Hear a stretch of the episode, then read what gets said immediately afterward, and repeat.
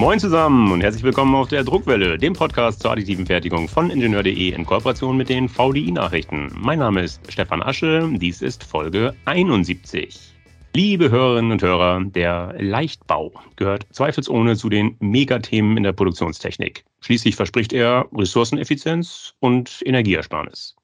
Gerne genutzt werden in diesem Zusammenhang Faserverbundwerkstoffe, also etwa Kohlefaser, Glasfaser oder Basaltfaser, verstärkte Kunststoffe, auch bekannt als CFK, GFK, BFK und so weiter. Das Problem dabei, meist müssen zunächst Formen mit großem Aufwand geschaffen werden, in die man Fasern oder Fasermatten und das Matrixmaterial einbringt. Das muss auch anders gehen, dachte sich mein heutiger Gast. Seine Idee, ein Roboterballett legt und wickelt die Fasern frei in den Raum. Wie das geht, wozu das dienen kann und ob das überhaupt noch irgendetwas mit 3D-Druck zu tun hat, das kann und soll er uns doch bitte selbst erklären. Ich freue mich sehr, begrüßen zu dürfen Rainer Kurek, geschäftsführender Gesellschafter der Automotive Management Consulting GmbH. Guten Morgen, Herr Kurek. Stellen Sie sich bitte zunächst selbst kurz vor. Guten Morgen, Herr Asche. Ich bedanke mich recht herzlich für Ihre einleitenden Worte. Ich stelle mich ganz kurz vor. Mein Berufsweg oder mein Bildungsweg hat begonnen mit einer Grundschule, ging über das Gymnasium zur allgemeinen Hochschulreife, hat in der Kraftfahrzeuginstandsetzung sich fortgesetzt, ein Studium des Maschinenbaus, Diplomabschluss bei der Audi AG. Und so hat mein ganzer beruflicher Werdegang insbesondere was das Thema Leichtbau betrifft, schon relativ früh begonnen. Ich komme aus einer Familie mit automobilem Hintergrund, Ultraleichtbau. Wir haben eigene Fahrzeuge realisiert und so ist der Leichtbau ein ganz zentrales Thema, mit dem wir uns heute beschäftigen werden. Mein beruflicher Werdegang ganz kurz. Ich habe begonnen bei der Audi AG, wie gesagt, war dann lange Zeit bei einem Systemlieferanten der Firma Ventrex Automotive verantwortlich für die Leichtbauentwicklung von unterschiedlichen Komponenten. Habe dann weiter den Weg gewählt über einen Entwicklungsdienstleister, der auch im unmittelbaren Umfeld der Audi AG tätig gewesen ist. War dort Fachabteilungsleiter für den Karosserie Leichtbau, habe dann weiter den Weg gewählt über das Managementzentrum Sagallen, dort als Bereichsleiter Automotive war Vertriebsleiter bei der IVM Automotive, Gesamtgeschäftsführer der MVI Group und seit 2001 beschäftige ich mich mit der AMC mit dem Thema Ultraleichtbau. Okay, lieber Herr Kurek, in der Einleitung habe ich die Frage schon in den Raum gestellt. Gehört Ihre Faserwickeltechnik auf die Druckwelle, also in den Bereich der additiven Fertigung? Und ich bitte Sie, jetzt sagen Sie bloß nicht nein, weil sonst wird es die wahrscheinlich kürzeste Folge in der Geschichte der Druckwelle. Also auf jeden Fall gehört ähm, unser Fertigungsverfahren, Sie haben es schon angesprochen, ähm, was dreidimensionale Faserverbundkomponenten betrifft, zu den Fertigungsverfahren, die wir additive Fertigung nennen. Das ist ein additives Fertigungsverfahren für Composites. So, das heißt, wir bauen Faserstrang für Faserstrang unter Berücksichtigung des stärkenkonformen Einsatzes von Faser in Abhängigkeit der Kräfte, der Spannungen der Bauteile auf. Also insofern handelt es sich zweifelsohne um eine additive Fertigung, aber für Composites. Unsere Prozesstechnologie ist dadurch gekennzeichnet, dass wir in Fachwerkbauweise, das kann man sich relativ einfach vorstellen, sehr leicht bauen, weil wir Hohlräume zwischen den Fasersträngen haben.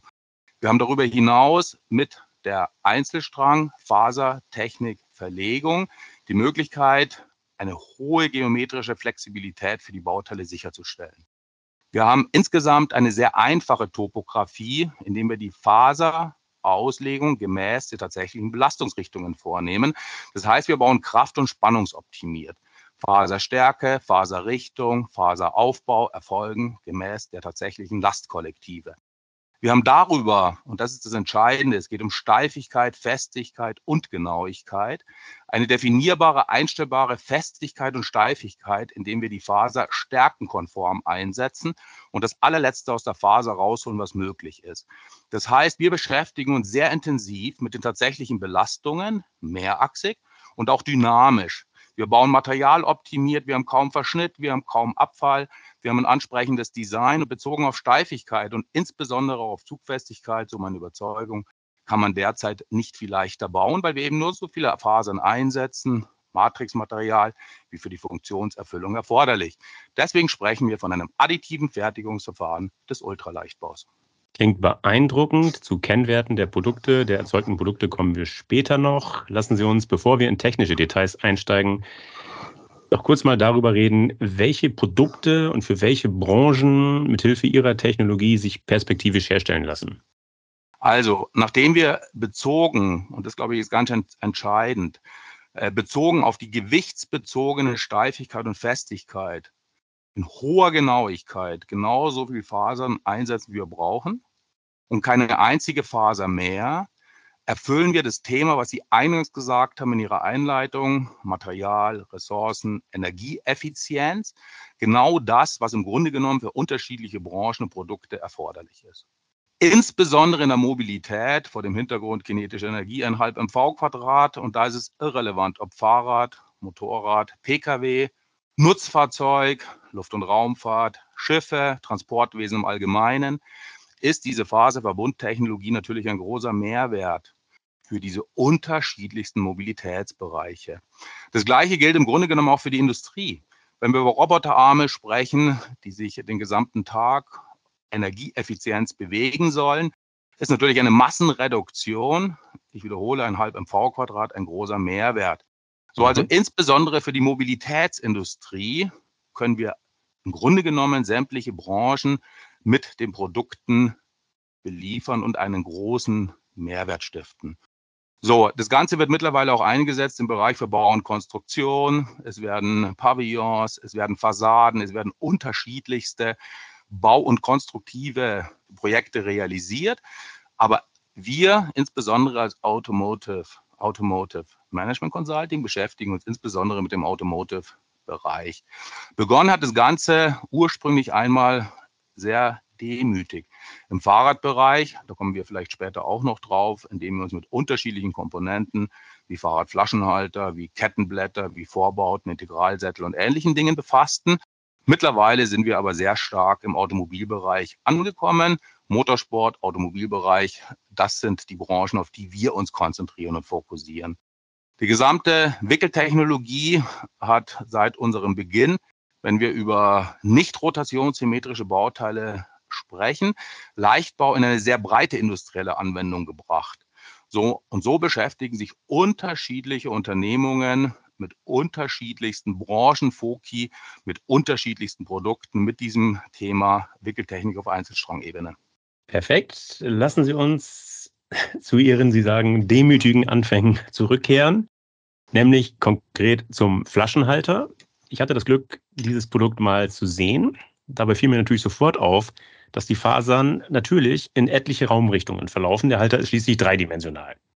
Nun frage ich mich aber, wie gelingt es Ihnen, die Fasern frei im Raum umzulenken?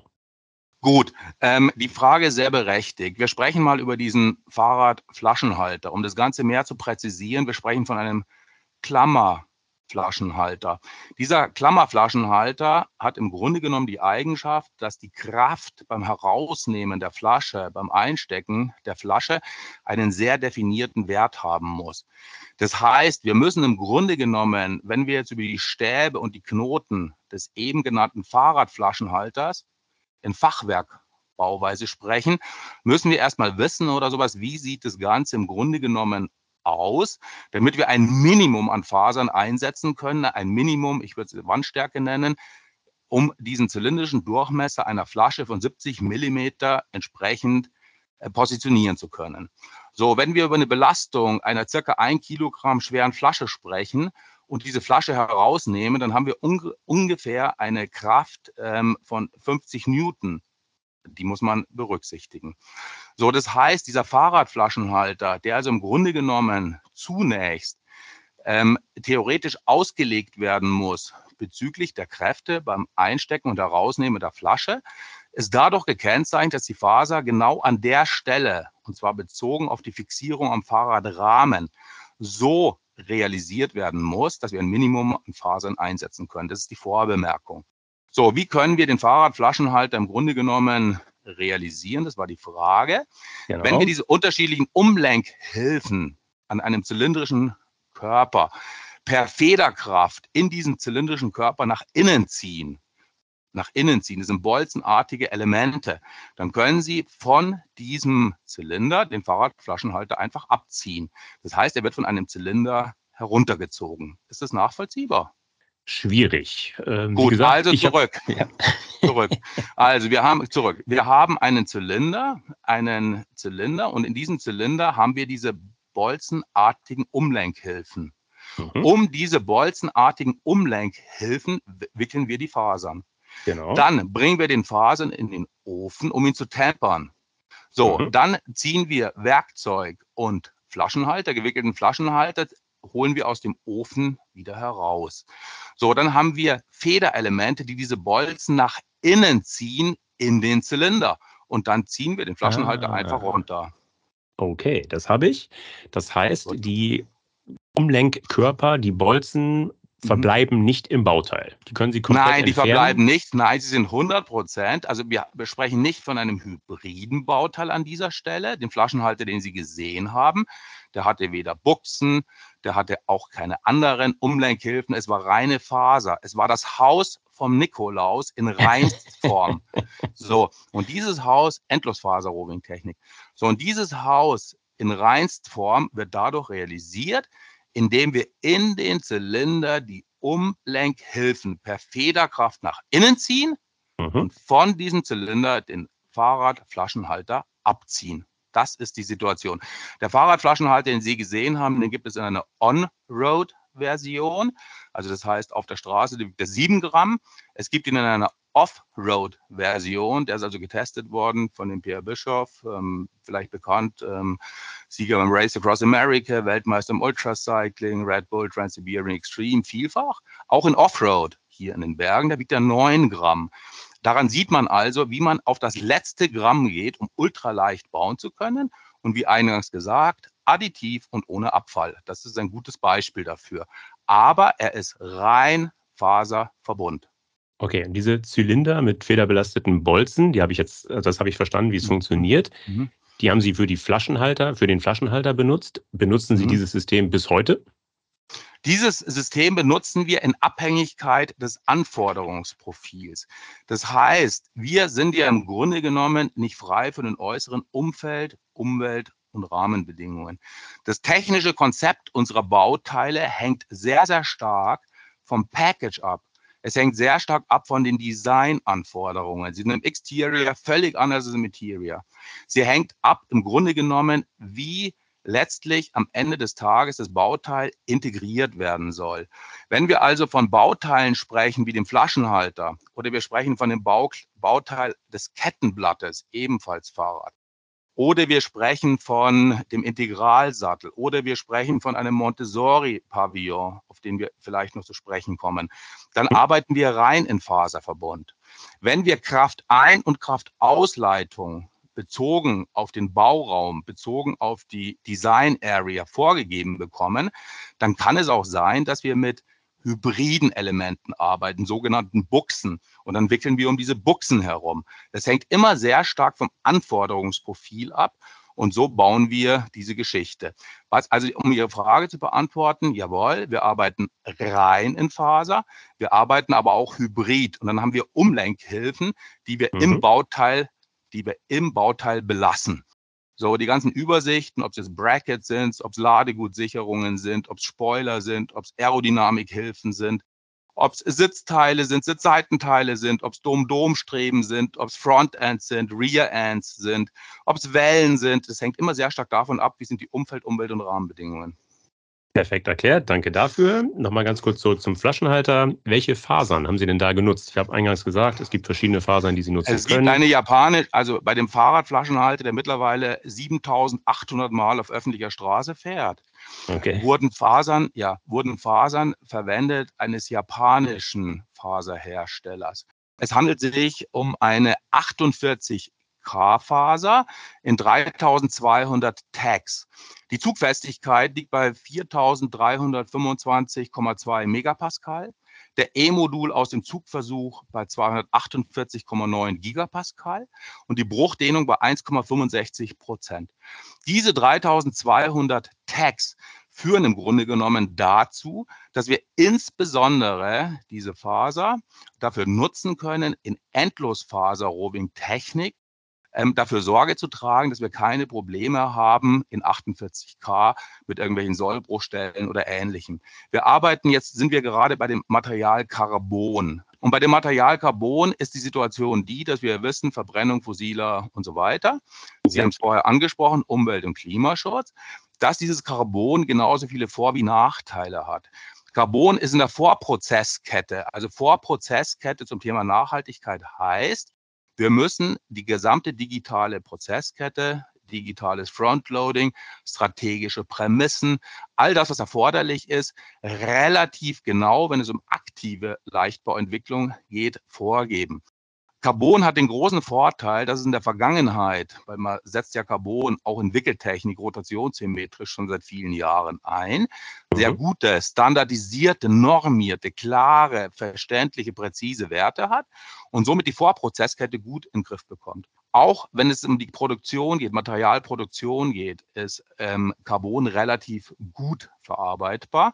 Und in der Nutzungsphase, in Abhängigkeit davon, wo setzen wir es ein, wir haben über Luft- und Raumfahrt gesprochen, Automobilindustrie, Fahrrad, hat natürlich das ganze Thema der Nutzungsphase, Gewicht, unterschiedliche Bedeutung auf Umwelt und Klima, Ressourcen und Energieeffizienz.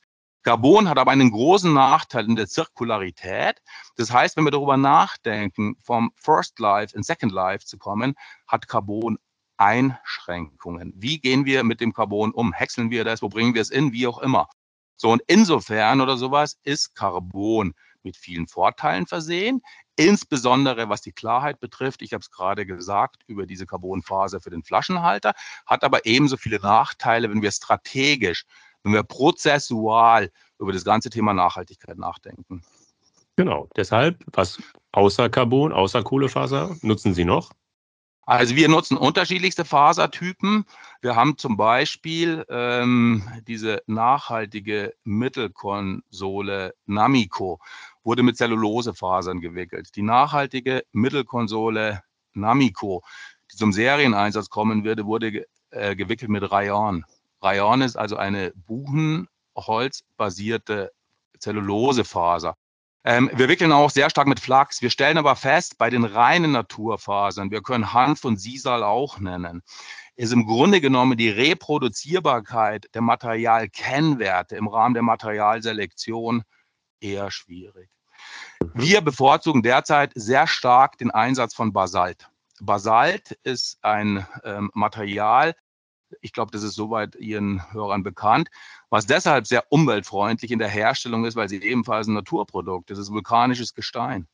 Basalt ist, wenn wir über den Customer Value, also über den Kundennutzen sprechen, bezüglich relativer Qualität und relativen Preis, deutlich günstiger als die Carbonfaser.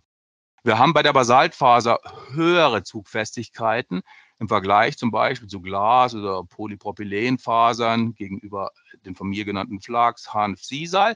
Und wir haben vor allem eine außerordentliche Temperaturbeständigkeit. Was ein großer Mehrwert ist, ist die Korrosionsfestigkeit. Basalt ist kaum brennbar und es hat gute akustische Isolation. Die Feuchtigkeitsaufnahme ist gering und es ist UV-stabil. Es ist nicht elektrisch leitend, und damit auch sehr gut einsetzbar in aggressiver chemischer Umgebung. Das heißt, Medienbeständigkeit, Korrosions- und Medienbeständigkeit in der Automobilindustrie, wenn wir zum Beispiel über alternative Antriebe wie Elektromobilität nachdenken, spielt hier eine große Rolle.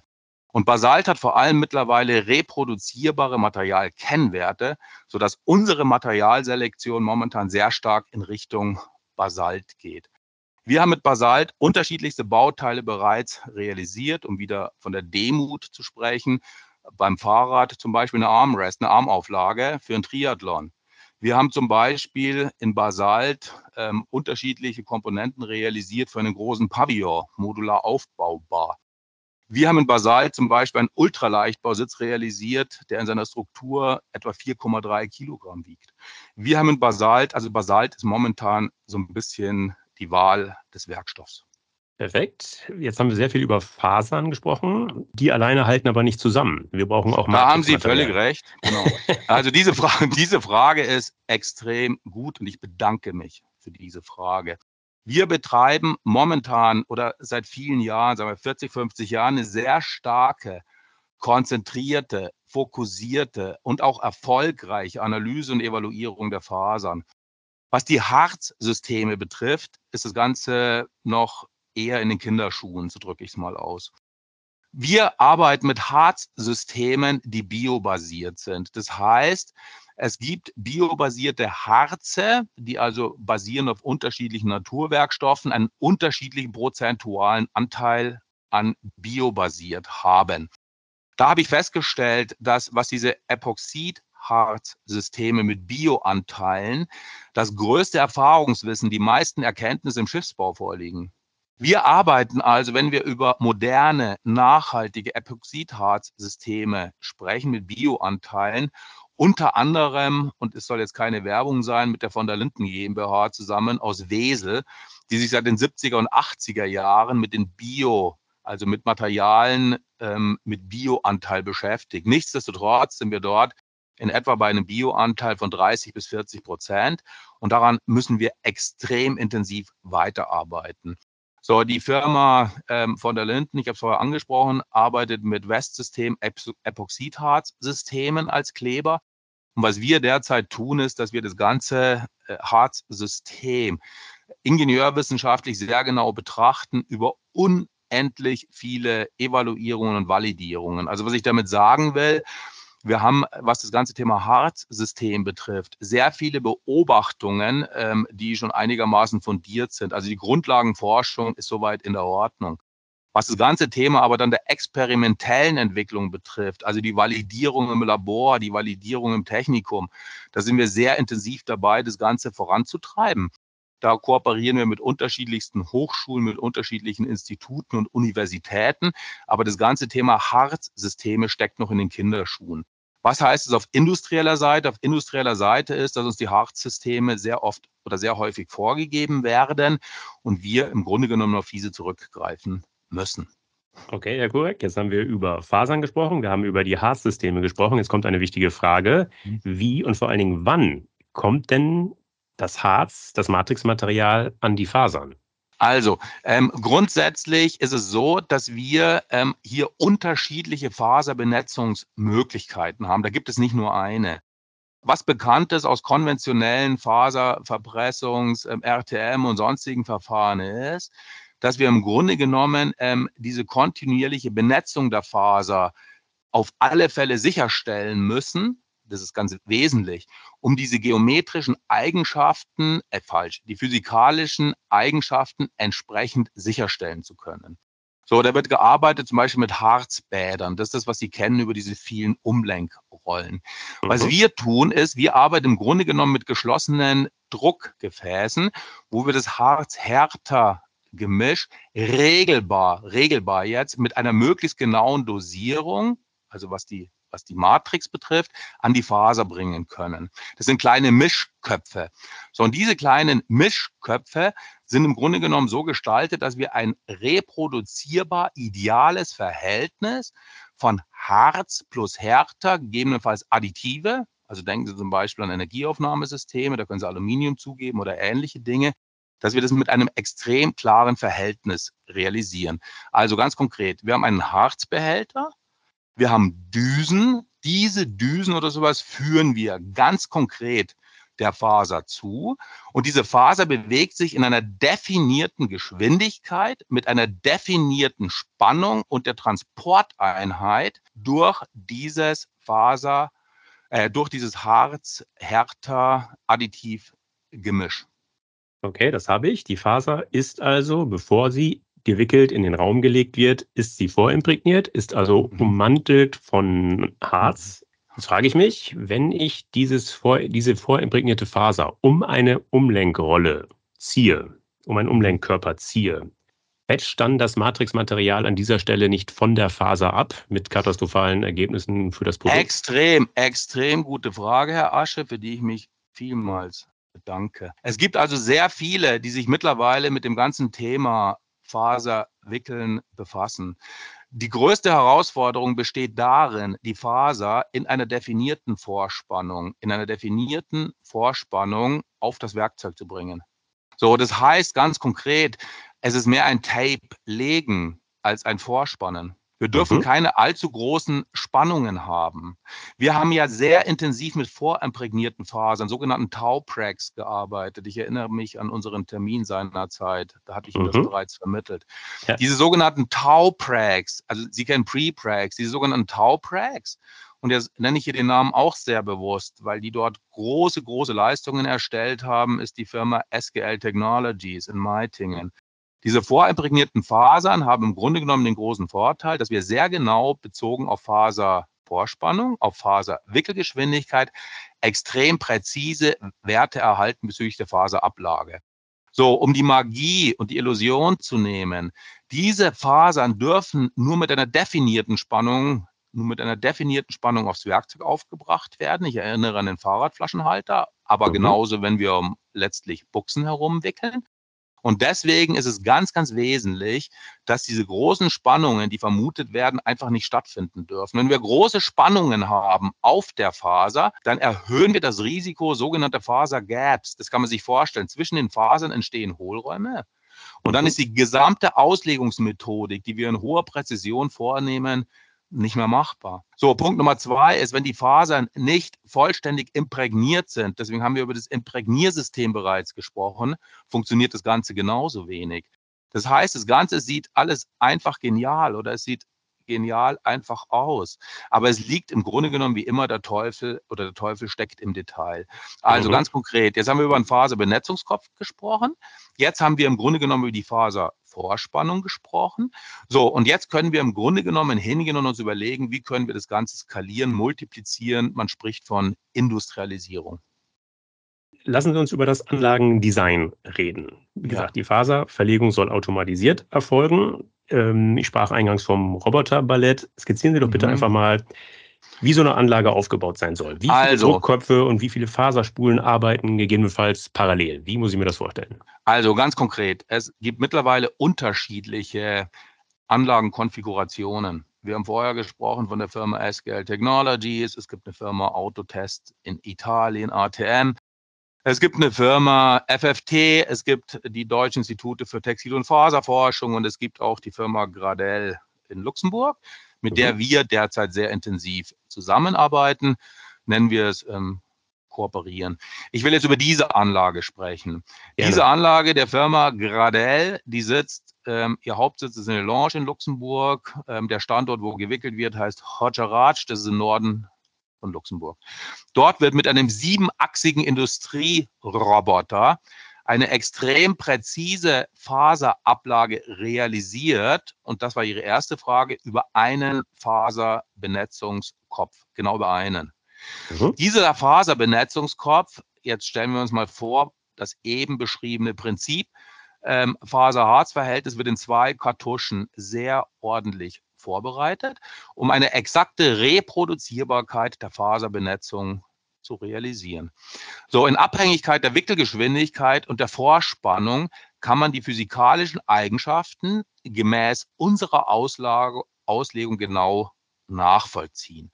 So, wir sprechen über einen Faserbenetzungskopf. Was wir aber tun können, ist, dass wir diesen einen Faserbenetzungskopf mit mehreren Faserrollen bedienen. Verstehen Sie? Also, dass wir im Grunde genommen durch einen Faserbenetzungskopf zeitgleich, und wir sprechen an der Stelle von sechs Faserrollen. Letztlich die, man spricht von Effektivität und Effizienz. Ich würde besser sagen Wirksamkeit, Geschwindigkeit. Dass man also im Grunde genommen über einen Faserbenetzungskopf und sechs Faserrollen bezogen auf die Auslegung des Wickelplans hier eine maximale Geschwindigkeit erzeugt. Also eine maximale Geschwindigkeit erzeugt bezüglich der Wicklung selbst. Die Wickelgeschwindigkeit ist ebenfalls einstellbar Wobei, wie gesagt, ähm, es einfach hier um die Genauigkeit geht. So funktioniert das Ganze. Okay, das klingt jetzt aber so, als sei da nur, nur in Anführungszeichen ein siebenachsiger Roboter im Einsatz. Ich sprach also von Roboter Ballett. Ich habe Bilder ja. gesehen, wo da eben mehrere Roboter zusammenarbeiten. Stimmt, stimmt. Also es sind insgesamt oder sowas liegt dort nicht ein Roboter, es sind sechs Roboter. So, es gibt natürlich unterschiedliche Forschungs- und Entwicklungsagenten, wie zum Beispiel man kann die Faser übergeben und solche mhm. Geschichten. Ja. Ich will aber darüber sprechen, was ist. Also ich will keine Illusion und Halluzination erzeugen, oder? Sondern ich spreche jetzt erstmal, ja, keine Magie. sondern ja. Realität.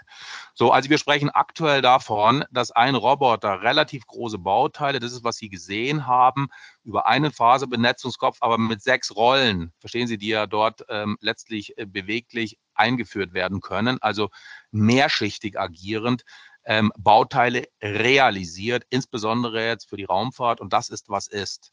So, natürlich kann man sich weitere Dinge wie Übergabe, Handling der Phase überlegen und ähnliche Dinge, aber das ist Forschung mhm. und Entwicklung, das ist eher Zukunft. Mehr ist derzeit nicht möglich. Okay, klasse. Vielen Dank für die offenen Worte. Bitte. Nichtsdestotrotz, das Ganze ist immer noch ziemlich kompliziert. Äh, Sie hatten es eingangs erwähnt, die Fasern orientieren sich an den späteren Lastfaden. Mhm. Wie wird dieser Wickelplan konkret berechnet? Gut, also es ist im Grunde genommen so, dass es, dass wir in relativ wenigen Fällen in unterschiedlichen Branchen, Marktsegmenten, in unterschiedlichen Bauteilen ähm, komplett frei von den Umfeld- und Rahmenbedingungen sind. Das heißt, es passiert in den wenigsten Fällen, dass wir auf einem weißen Blatt Papier oder auf der grünen Wiese beginnen. In der Regel ist es so, dass für uns Bauraum, ähm, Füge, Verbindungstechnik, Lastkollektive, Lastpfade vorgegeben sind. Das ist eine mhm. Vorgabe. Das sind Umfeld, Umwelt- und Rahmenbedingungen bei der Frage, wo stehen wir aktuell, ähm, denen wir uns auszusetzen haben. Bei der Frage, ähm, wo können wir denn überall hin, ist es also im Grunde genommen so, dass wir mit Vergleichsspannungsanalysen arbeiten, statischen, dynamischen Berechnungen, um im Grunde genommen darauf basierend unser Konstruktionskonzept XFK in 3D, wie wir es nennen. Sie haben von GFK, CFK, BFK gesprochen. In 3D heißt einfach nur dreidimensional. Dass wir im Grunde genommen darauf aufbauend unsere Roving-Modellierung gestalten müssen. Das heißt, das ganze Thema der Topologie, der Topologieoptimierung, Topologieoptimierungsmaßnahmen und der Roving-Modellierung ist nicht frei. Verstehen Sie, was ich meine? Wir haben anzunehmen ja. und zu akzeptieren, was ist. Natürlich. So, wenn wir sagen, wir haben im Grunde genommen diese Bauraum Bedingungen. Wir haben dieses Anbindungskonzept. Wir haben diese Gesamtverwindungssteifigkeit zu berücksichtigen. Denken Sie an ein Auto zum Beispiel, Vorderwagen, Hinterwagen. Zugbelastung bei der Beschleunigung, Druck beim Bremsen, äh, Biegebeanspruchungen, Dreipunkt-Biegeprüfungen, Torsion und diese Dinge, dann müssen wir im Grunde genommen letztendlich uns genau an diesen Werten orientieren. Das heißt, diese Prozesstechnologie lebt sehr stark davon, dass wir das Lastkollektiv genau kennen um ein Lastkollektiv, Zug, Druck, Biegung, Torsion genau zu kennen. Im Fahrradbereich haben wir das Ganze ganz einfach mit den Messstreifen gemacht, oder? Haben wir uns im nächsten Schritt sehr intensiv dem Motorsport angenommen. Ich glaube, das ist bekannt. Wir haben LMP1, Formula E, ähm, und so weiter. Tourenwagen-Weltmeisterschaft Bauteile realisiert. Weshalb? Und für die Luft- und Raumfahrt, Sie haben damals vom Stricklieselchen gesprochen. So, deshalb, ja, deshalb, weil wir im Grunde genommen dort die Lastkollektive kennen. Wir kennen Zug, Druck, Biegung und Torsion. Aus der technischen Mechanik oder sowas können wir das Ganze statisch berechnen. Wenn wir mehrachsige dynamische Kraft- und Spannungsanalysen vorzunehmen haben, dann wird das Ganze schon relativ schwieriger um in der Roving-Modellierung das Ganze topologisch zu optimieren und zu berechnen, dass wir daraus eine Konstruktion bilden können. Jetzt konkret zu Ihrer Frage. Die Wickelplanerstellung erfolgt in folgender Abfolge. Der erste Schritt ist, dass wir normalerweise die Daten zur Verfügung gestellt bekommen in konventioneller ähm, Konstruktion, CATIA V5, R21, Unit Graphics, wie auch immer. So müssen Sie sich das vorstellen. Mhm. So, der zweite Schritt ist oder sowas, dass wir äh, basierend und resultierend aus, also basierend auf und resultierend aus, ähm, den Umfeld- und Rahmenbedingungen eine erste Topologieoptimierung vornehmen zum Beispiel mit äh, einer Software wie Ansys Discovery oder ähnlichem. So, wenn wir im Grunde genommen die Topologieoptimierung haben, dann sind wir noch gar nicht in der Simulation. In die Simulation kommen wir erst im nächsten Schritt, indem wir jetzt E-Modul, Dichte, Poisonzahl und solche Dinge kennen. Und dann sprechen Sie von FEM oder sowas, dann können wir im Grunde genommen, was die Simulation betrifft, mit Software wie, ich weiß nicht, Causal Multiphysics oder wie auch immer, den Materialeinsatz definieren.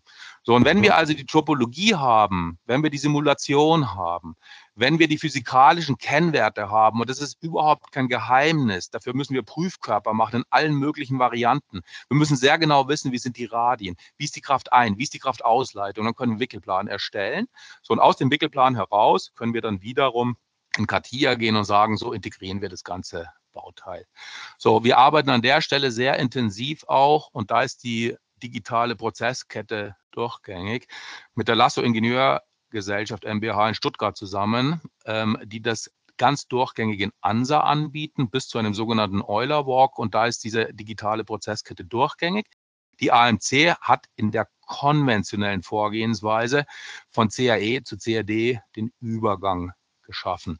So von CAE zu CAD zu CAM, das kann die AMC nicht. Die AMC kann die Bauteile bis zum Wickelplan auslegen. Sie kann Beschaffung, Hybridkomponenten, diese Dinge tun, aber in CAM können wir das nicht.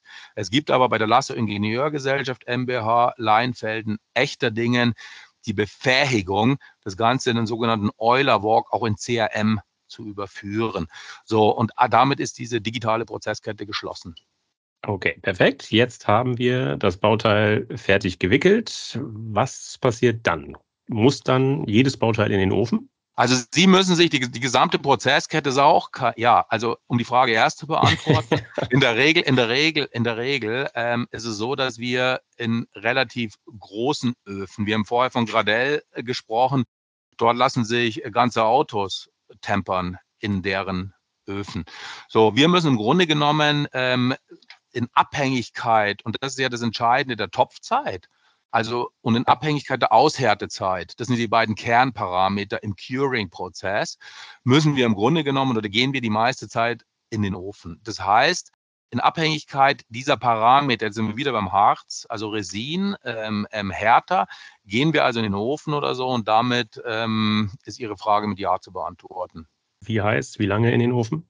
Der, das hängt im Grunde genommen ab von der Aushärtezeit. Also das geht im Grunde genommen von zwei bis sechs Stunden oder so. Also das hängt vom Harz wiederum ab und das Harz, wie gesagt, nochmal die Curing-Zeit, also die Temperzeit. Was ist letztlich dafür erforderlich?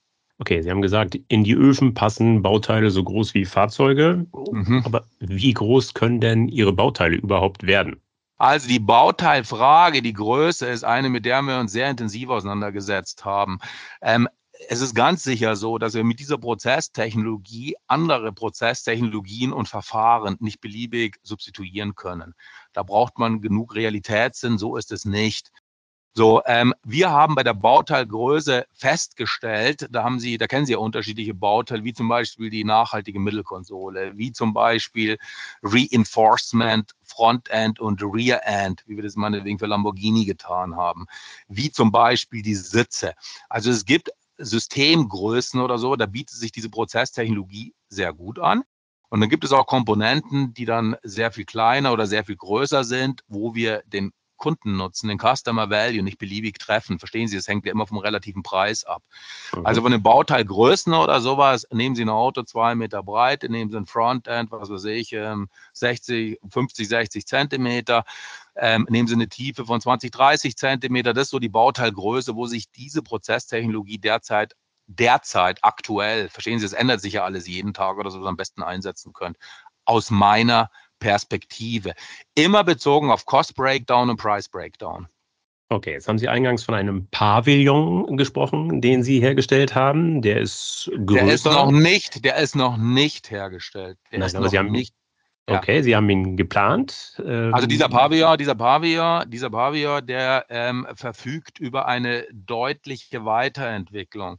Es gibt Pavillons, die Sie kennen, wie die der Bundesgartenschau, äh, zum Beispiel realisiert von Deutschen Instituten für Textil- und Faserforschung. Es gibt diesen Pavillon in Stuttgart. So, diese Pavillons sind dadurch gekennzeichnet, dass sie auf Einzelstrangebene im Grunde genommen relativ große ähm, Geometrien abbilden. Den Pavillon, den wir realisieren mit der Montessori-Schule in Pansberg, wird modular aufgebaut sein, eine klare Plattformstrategie. Das heißt, mhm. es werden viele einzelne Komponenten zu einem Pavillon zusammengefügt. So, diese Zusammenfügung des Pavillons stellt technisch eine relativ große Herausforderung dar, weil die Füge- und Verbindungstechnik unserer Prozesstechnologie, die einerseits pure gewickelt wird, das heißt nicht verpresst, nicht konsolidiert, verstehen Sie? Andererseits aber auch konsolidiert, verpresst gewickelt wird, stellt eine große Herausforderung bezüglich der Füge- und Verbindungstechnik dar. Diesen Schritt halte ich für eine Kernherausforderung, weil wenn wir einen solchen Pavillon bauen, sagen wir mal aus 72 Einzelkomponenten, so, wenn wir diesen Pavillon für ein Second Life vorsehen, sagen wir zum Beispiel, ich sage jetzt mal irgendwas, für einen Food Truck oder wir setzen ihn ein für einen Turm oder solche Geschichten, dann müssen wir im Grunde genommen uns überlegen, wie gestalten wir das Ganze mehrteilig. Also um über diesen Pavillon zu sprechen, im Gegensatz zur nachhaltigen Mittelkonsole, die ja da letztes Jahr den Enlighten Award gewonnen hat, im Gegensatz zu diesem Ultraleichtbausitz, im Gegensatz zu den Frontends, den Wellen oder wie auch immer, ist dieser Pavillon ein mehrteiliges Konzept.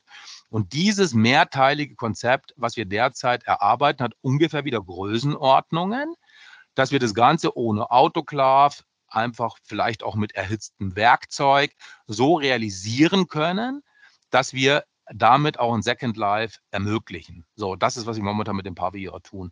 So, dieser Pavillon, ähm, die Einzelkomponenten liegen vor, also insofern haben Sie auch recht. Ähm, wir haben die jetzt unterschiedlich bereits dargestellt. In, in Reibschluss, in Klebung, äh, verschraubt, vernietet und so weiter und so fort. Wir arbeiten also sehr stark an dem ganzen Thema der Füge- und Verbindungstechnik. Prima. Jetzt, lieber Herr Kurek, erlaube ich Ihnen mal ganz kurz die, die Werbetrommel zu rühren, aber die Betonung liegt hier auf kurz mit Blick auf die Uhrzeit. Ähm, Wir machen es ganz kurz. Ja. Geben Sie uns mal ein paar Leistungs. Geben uns mal ein paar also, ich, also, ich, also ich, ich, gebe Ihnen einfach nur ein Z-Bracket. Das ist ganz einfach. Wir haben ein Z-Bracket realisiert. Die Aufgabenstellung ist gewesen, auf einer renommierten Messe, Fachveranstaltung, dort das Maximum zu zeigen. Wir haben ein Z-Bracket realisiert. Ähm, Entschuldigen Sie, was ist ein Z-Bracket? Also stellen Sie sich eine ganz einfache, ein Bracket ist immer ein Verbindungselement. Stellen ja. Sie sich zum Beispiel am Getriebe eines Automobils vier Schraubpunkte vor, indem Sie eine sogenannte Konsole aufbauen und oben einen Querlenker anhängen.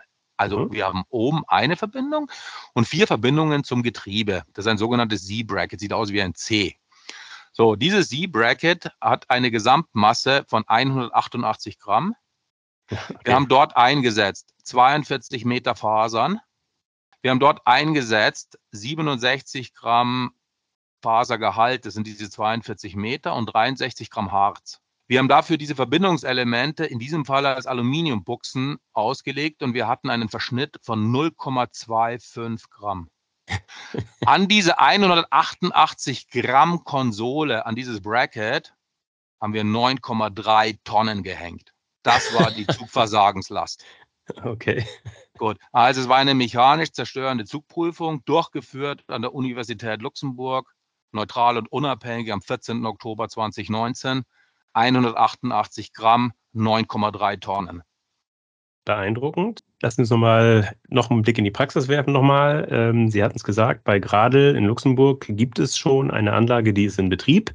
Gibt es darüber hinaus Anlagen, die schon produzieren? Ja, also ähm, die produzierende Anlage Nummer eins, habe ich gesagt, war bei ähm, SGL Technologies in Meitingen. Dort wurden im Grunde genommen für einen süddeutschen Automobilhersteller Bauteile realisiert. Es gibt eine zweite Anlage, die realisiert wurde bei Autotest in Italien, ATM. Das ist ein großer Kunststoffspezialist, der insbesondere für Lamborghini arbeitet. Das war Anlage Nummer zwei. Anlage Nummer drei, die nenne ich aktuell mehr Versuchsanlage, die funktioniert, steht bei den Deutschen Instituten für Textil- und Faserforschung in Denkendorf. So, und die Gradell-Anlage in meinem Umfeld, also in dem Verantwortungsbereich, dort wo wir die Antworten geben oder sowas, ist die bei Gradell gewesen, die aber in drei Stufen gebaut wurde. Stufe 1 war eine Experimentalanlage, Stufe 2 war eine Prototypenanlage und am 4. Mai diesen Jahres wurde die Industrieanlage vorgestellt. Das ist die Anlagengeschichte, die Industrialisierungsgeschichte für XFK in 3D. Okay, das klingt, als seien das die Anfänge, als ginge das noch viel, viel weiter. Führt mich über zur Schlussfrage. Herr Kubeck, sagen Sie doch mal, wenn ich jetzt Hersteller von Fahrzeugkarossen wäre, aus Stahl und Aluminium, müsste ich dann jetzt nervös werden? Muss ich Angst haben, dass Sie demnächst mit Ihrer Technologie ganze Fahrzeugkarosserien wickeln? Nein, dieser Transformationsprozess wäre eine Illusion, eine Halluzination. Ähm, es geht im Grunde genommen darum, dass es bei einer Karosserie ja sehr stark wieder auch um das ganze Thema Steifigkeit, Festigkeit, Genauigkeit geht.